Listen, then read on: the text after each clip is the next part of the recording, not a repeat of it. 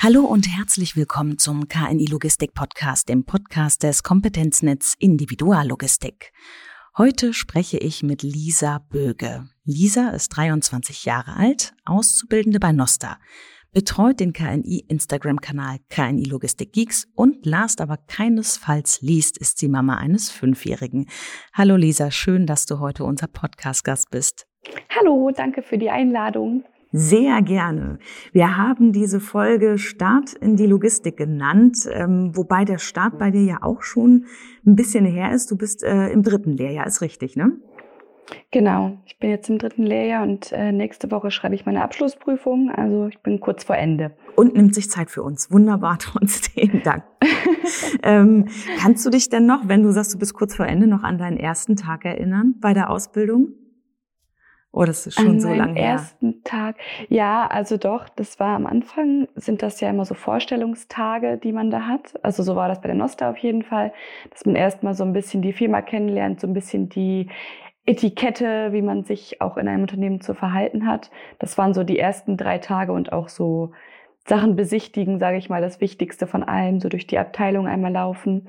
Aber der erste richtige Arbeitstag, äh, ja, kann ich mich dunkel dran erinnern, da hat man halt noch nicht so viel gemacht. Ähm, ich war auch an einem da recht, kommt man dann erstmal so rein. Genau, ich war auch in einer recht ruhigen Abteilung, also da war jetzt eh nicht ganz so viel los. Deswegen ähm, war das jetzt nicht so der super aufregende erste Arbeitstag. ich glaube, den gibt es auch generell erstmal nicht, aber man kommt immer so rein und, und äh, die, die Umgebung ist neu. Man muss erstmal die Kollegen kennenlernen und natürlich wissen, wo die Kaffeemaschine ist. Ne? Ja, das sowieso. Du bist ja nicht das erste Mal in der Ausbildung gestartet. Du hast davor schon eine Ausbildung zur Fremdsprachenkorrespondentin gemacht. Was hat dich denn daran gereizt? Ähm, also ich bin da auch irgendwie durch Zufall drauf gekommen äh, und ich mir hat die Fremdsprachen haben mir schon immer irgendwie, haben es mir angetan und ähm, ohne mich jetzt selbst loben zu wollen, liegt mir das auch ziemlich. ähm, und das war halt auch so eine gute Grundlage, weil es eben kaufmännisch, damit kann man ja generell ziemlich viel machen. Mhm. Und dann habe ich da eine zweijährige schulische Ausbildung zur kaufmännischen Assistentin mit dem Schwerpunkt Fremdsprachen und Korrespondenz gemacht. Das ist so der längste Name einer Ausbildung, den ich je gehört habe. Ja. welche Sprachen hast du dir denn da, äh, welche Sprachen waren denn da besonders in deinem Fokus? Also es gab, glaube ich, zur Auswahl Französisch, Französisch und Spanisch. Ähm, und da ich Spanisch vorher noch nie gelernt habe, habe ich gedacht, das äh, nehme ich mal. Und okay, ein Mensch der Herausforderung. Genau, genau. Und Englisch gab's halt auch, aber das wurde dann schon richtig vertieft, so richtig ins Business Englisch mit allen Fachausdrücken, die es so gibt. Du hast dich dann ja dafür entschieden, ähm, bei Noster die Ausbildung zur Kauffrau für Speditions- und Logistikdienstleistung zu machen. Hat dir das da geholfen? Ist das eine gute Grundlage? Ja, auf jeden Fall. Also vor allen Dingen, weil die Logistik ja auch ein internationales Geschäft ist, hat mir das da schon zwischendurch geholfen. Also wenn die Englischkenntnisse sitzen, dann muss man da nicht lange am Telefon rumstottern oder so. Ähm, zwischendurch ist es auch so, wenn man am Lager zum Beispiel Fahrer abfertigt und da gab es auch schon Fahrer, die konnten keine andere Sprache außer Spanisch. Oh. Da bietet sich das natürlich auch an. ähm, und auch die kaufmännischen Grundlagen, die ich in dieser schulischen Ausbildung gelernt habe, die äh, haben mir auch in der Ausbildung sowie in der Berufsschule dann später auf jeden Fall auch weitergeholfen. Also das war schon gut. Was hat dich denn besonders an diesem ähm, kaufmännischen Beruf dann interessiert? Ähm, ich weiß gar nicht, ob es da so direkt ums Kaufmännische ging. Eigentlich wollte ich immer was mit Fremdsprachen machen und international. Also für mich war so dieses Kaufmännische eigentlich so ein, so ein Nebeneffekt. Okay. Ich muss im Nachhinein sagen, auf jeden Fall auch ein positiver Nebeneffekt, weil kaufmännische Berufe ähm, sage ich mal, vielfältiger sind, als man sie so von außen mitbekommt. Ich hatte früher sonst den Eindruck, immer kaufmännisch ist eigentlich den ganzen Tag vorm Computer sitzen, doof gucken und nur eine Tasten hauen. Ähm, ja, das ist natürlich absolut nicht der Fall. Und ähm, ja, ich hatte Interesse an diesem internationalen Geschäft, an diesem ja mit der Welt irgendwie interagieren, sage ich mal. Das war so das, was mich so am meisten gereizt hat. Und da passt natürlich dann die Logistik auch total gut ins Bild, weil man da ja auf jeden Fall auch über alle Grenzen hin kommuniziert, mit Leuten zu tun hat und auch transportiert in dem Sinne. Also es hört sich so an, als seist du nicht enttäuscht worden. Nein, auf keinen Fall. ähm, ich habe das, du hast es eben noch gesagt, ne? Es gehört wahnsinnig viel dazu. Und ich habe äh, mal in dem ähm, YouTube äh, Nosta Azubi Channel reingeschaut, was so zu der Ausbildung alles dazugehört und mal geguckt, was so deine Bereiche gewesen sind in den letzten drei Jahren. Ihr geht ja in die Disposition, Personalabteilung, Zollabrechnung.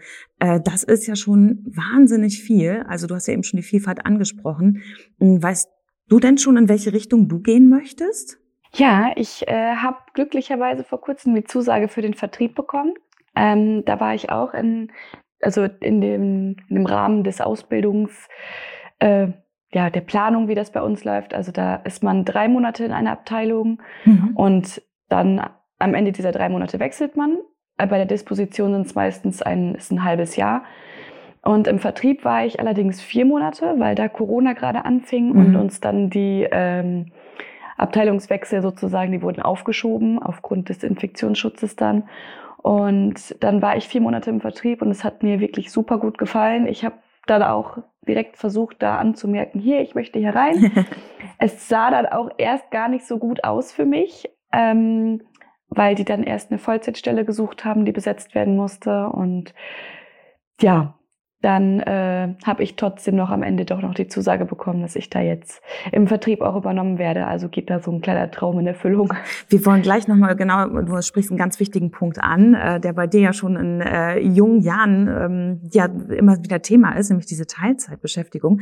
Aber bevor ich darauf komme, was hat dich denn am Vertrieb so gereizt? Warum sagst du denn, okay, das ist mein Bereich? Ähm, also der Kundenkontakt auf jeden Fall. Also ich habe irgendwie so dieses Dienstleistermäßige, so was für andere machen, so für den Kunden eben eben Preis erstellen, so kein Problem, das mache ich ganz schnell. Okay. Ähm, also das hat mir immer super gefallen, auch die Kommunikation mit den Leuten. Ähm, und auch da geht es ja dann manchmal schon, also für mich jetzt denke ich am Anfang noch nicht, aber da geht es ja auch schnell in die internationale Richtung. Wenn man dann, sage ich mal, auf lange Sicht da länger im Vertrieb ist, dann hat man da sicherlich auch mal mit den Kollegen aus Holland oder England oder so Kontakt, dass man da mit denen ausspricht. Und das hat mich schon sehr interessiert. Und vor allen Dingen kriegt man auch im Vertrieb, das fand ich auch immer super interessant, den das direkte Feedback, wie die Wirtschaft, also wie es gerade um die Wirtschaft steht. Also es ist so, man kriegt dann plötzlich Bestellungen von x tausend Leuten, die immer Holz brauchen oder merkst du so hier, jetzt ist der Holzbedarf super riesig und äh, das kriegt man vorher ja nicht so mit. Oder eben auch andersrum, dass man als Vertriebler sofort merkt, oh, jetzt sind die Preise für die Transporte aber mächtig gestiegen, mhm. ähm, weil der Markt einfach komplett voll ist. Also um die Ostertage zum Beispiel herum war das auch ganz, ganz krass. Ähm, und auch in Corona-Zeiten, da wurde es ja dann auch irgendwann schwierig. Da hatten wir dann die Aufgabe, hinter den Kunden herzutelefonieren, an die wir Tagespreise geschickt haben und äh, danach zu fragen, ja, lohnt sich das für Sie? Also ist das ist der Preis okay oder sollen wir noch was dran machen? Und da ergibt sich dann so eine Kette, dass man mit den Kollegen ganz viel zu tun hat, mit den Kunden selber und dann auch mit den Leuten im Vertrieb und dieses große Vernetztsein, aber dennoch irgendwie die Möglichkeit zu haben, auf eigene Faust zu arbeiten, das finde ich super. Also das hat mir richtig Spaß gemacht. Man hört es. also ähm, du, du, du erzählst, es ist, ein, es ist ja ein spannender Markt, ne? Und ja. man ist da ganz, ganz nah dran, so am, am Puls des zeitlichen Geschehens, ja. Ähm, nichtsdestotrotz, äh, habe ich ja eben schon angesprochen, ähm, du hast so eine äh, kleine extra Herausforderung. Du bist ähm, recht jung Mutter geworden, hast einen kleinen Sohn und äh, musst immer versuchen, Beruf und Familie unter einen Hut zu bekommen.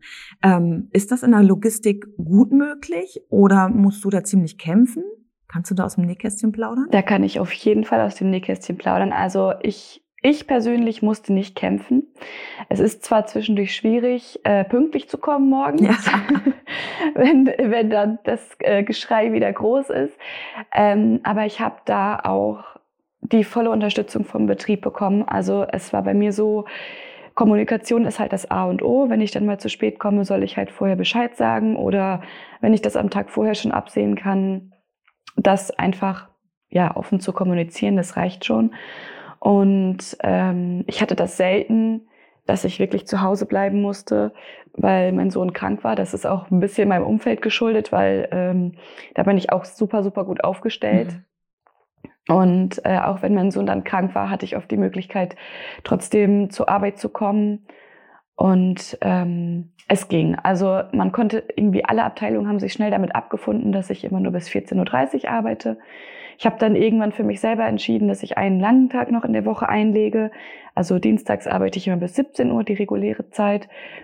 Ähm, ich merke aber auch, dass das halt so schwierig wird, als Mutter bis 17 Uhr zu arbeiten und dann kommt man nach Hause und es ist gar keine Zeit irgendwie noch mal kurz durchzuatmen. Ja, dann man muss sofort wieder zuppelt schon jemand an der Hose rum und sagt Hallo. Genau, man muss dann direkt spielen und alles. Äh, deswegen bin ich schon sehr dankbar, dass das so geklappt hat. Äh, ich habe mich auch tatsächlich eigentlich damals in Vollzeit auf die Ausbildung beworben. Okay. Und da ist dann die Nosta selber auf mich zugekommen, ach, wie wäre es denn mit einer Teilzeitausbildung? Das haben wir noch nie gemacht, lass uns das mal ausprobieren. Ah, okay. Und, äh, da hatte ich einfach riesiges Glück und ähm, ja, ich muss bis heute sagen, so das war hätte nicht besser laufen können eigentlich. Also okay, also eine, bin ich auch sehr dankbar. Eine Vollzeitausbildung, so wenn du das jetzt in der Retrospektive guckst, sagst du, das hätte auch äh, arg arg stressig werden können dann im Gegensatz zur Teilzeit. Ja, mhm. ja, also ich glaube, das hätte mich auch schon ein paar Nerven mehr gekostet. So so ging es dann doch. Du bist von Anfang an ähm, dabei, den Kanal zu betreuen, KNI Logistik Geeks.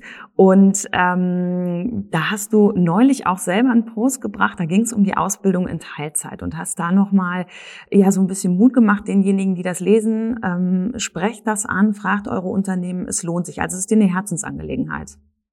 Auf jeden Fall, auf jeden Fall. Also äh, ich kenne viele die ihre Kinder den ganzen Tag in der Kita dann lassen müssen und auch ganz früh. Also wenn dann, wenn ich manchmal mitbekomme, so mit einem halben Jahr das Kind schon äh, in die Kita zu bringen, finde ich das, also ich persönlich finde dann immer, muss kurz schlucken, weil ein halbes Jahr doch sehr früh ist. Aber ich kann auch die andere Seite verstehen, dass dann eben, man verdient ja das Geld auch nicht vom Nichtstun, mhm. also sage ich mal.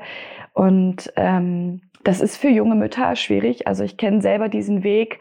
Ich habe mich, ich weiß nicht, 15 Mal beworben auf Teilzeit in den verschiedensten Unternehmen, auch gar nicht nur als Speditionskauffrau.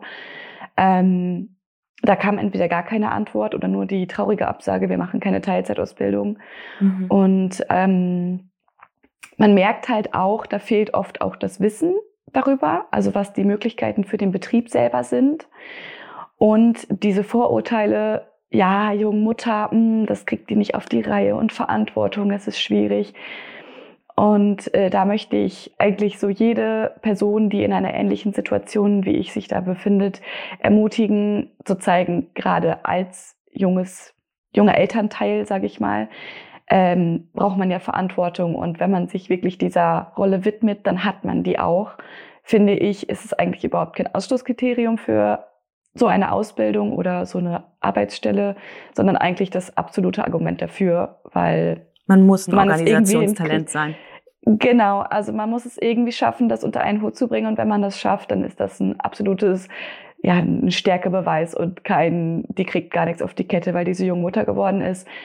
Und ähm, also ich habe auch mitbekommen, bei vielen Unternehmen war das so, dass dann immer die Frage war, ja, und wenn das Kind dann krank ist und dann fallen sie aber so oft aus und äh, den Ausfall, den bezahlt ja dann keiner und so. Also da gibt es so ganz viel Informationsmaterial auch von der Bundesagentur für Arbeit. Die habe ich damals auch einfach den Leuten vor die Nase gehalten. So, hier könnt euch das bitte durchlesen, dann wisst ihr, woran ihr seid und äh, informiert euch da mal. Also so ein bisschen nachgeholfen, weil ja, auch bei der Nosta war das so, wir kennen uns damit eigentlich gar nicht aus können Sie uns darüber was sagen? Wir wollen das eigentlich wohl mal machen. Ja, also so das war heißt, das bei mir damals. Genau, das, das ist schön, wenn ein Unternehmen dafür offen ist. Also du, du, du sagst ja an, an der Stelle jetzt einmal für die Unternehmen, guckt euch das mal an, das kann sich lohnen, ihr kriegt da auch tolle Leute. Ne? Ja. Auf der anderen Seite ja. versuchst du auch eben den jungen Müttern oder vielleicht auch Vätern ähm, Mut zu machen und zu sagen, ähm, geht das mal an und äh, sprecht das mal an. Wie hast du so im Nachhinein ähm, die Reaktion empfunden ähm, auf, auf deine äh, Teilzeitausbildung? Also vielleicht kannst du dadurch auch noch mal Mut machen. Hattest du das Gefühl, du gehörst voll dazu und du wirst auch voll wertgeschätzt?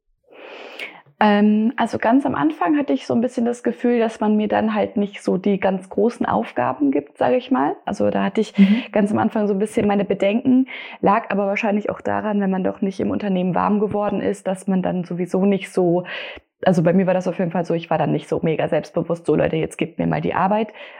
ähm, ja, das ist man als Auszubildender, glaube ich, auch erstmal. Genau, Genau, und äh, also mittlerweile, jetzt rückblickend, sage ich aber, der Großteil der Zeit waren die Leute alle, ey, du hast ein Kind, du bringst es zum Kindergarten, du gehst hier zur, zur Ausbildung, also du machst eine Ausbildung, gehst doch zur Berufsschule. Ähm, und ich habe da doch schon viel Respekt für gezollt bekommen. Also doch, also ich habe mich da jetzt nicht irgendwie äh, schlecht bewertet gefühlt oder so. Also das ging, das ging schon gut. Der größte Teil der Leute war einfach, boah, Respekt, dass du das machst und trotzdem schön, dass du hier bist und hilfst. So, auch wenn das jetzt nicht den ganzen Tag ist, sondern doch, das hat schon positiven Effekt gehabt, auf jeden Fall. Hört sich so an, als hättest du auch selber aus der Ausbildung und dieser, ich sag mal, Doppelherausforderung, Mutter sein und Ausbildung machen, für dich viel mitgenommen als Persönlichkeit?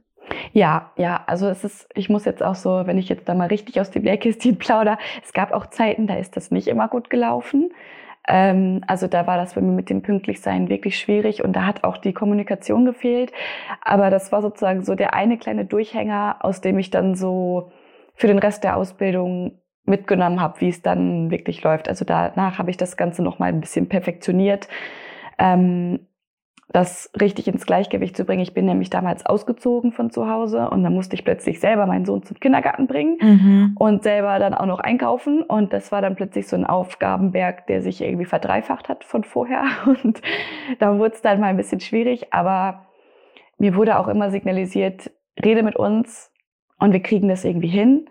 Und ähm, wenn diese Unterstützung auch vom Vertrieb da, äh, Vertrieb, Betrieb, wenn die vom Betrieb auch da ist, wenn man auch so den Rückhalt hat, sage ich mal, dann geht das auch. Also ich glaube, es ist weitaus schwieriger, wenn man da allein gelassen wird und einem immer nur vorgehalten wird, wie man es zu machen hat und man selber irgendwie vielleicht jetzt keinen Ausweg findet. Es gibt ja durchaus Leute, die sich da in auch schwierigeren familiären Verhältnissen befinden als ich jetzt. Ähm, da kann das, sage ich mal, auch ein richtig harter Weg werden. Aber mein Tipp ist, mit Kommunikation und immer offen reden und ja. Findet man meistens dann eine Lösung. Auch Hilfe, Hilfe annehmen, mhm. genau, das ist ja manchmal auch so ein Punkt, dann, dann kommt man da schon ziemlich weit. Das geht schon. Es ist ein super spannendes Thema. Vielen Dank, dass du uns da den Einblick gegeben hast. Ich würde ganz gerne noch einmal mit dir über die, den Instagram-Kanal sprechen. Da sind ja, ja eben Teilzeit-Azubis und Vollzeit-Azubis äh, dabei, so von ihren Einblicken und Erfahrungen auch zu Bericht erstatten. Und ähm, was mir total im Kopf geblieben ist, um den Kanal mal so ein bisschen ja zu ähm, präsentieren, ist ein Comic äh, da finde ich ein Gehirn und man, also man sieht ein Gehirn und ähm, das fragt quasi die junge Frau im Bett, der dieses äh, Gehirn wohl offensichtlich gehört, ähm, hast du wirklich alle LKW versorgt?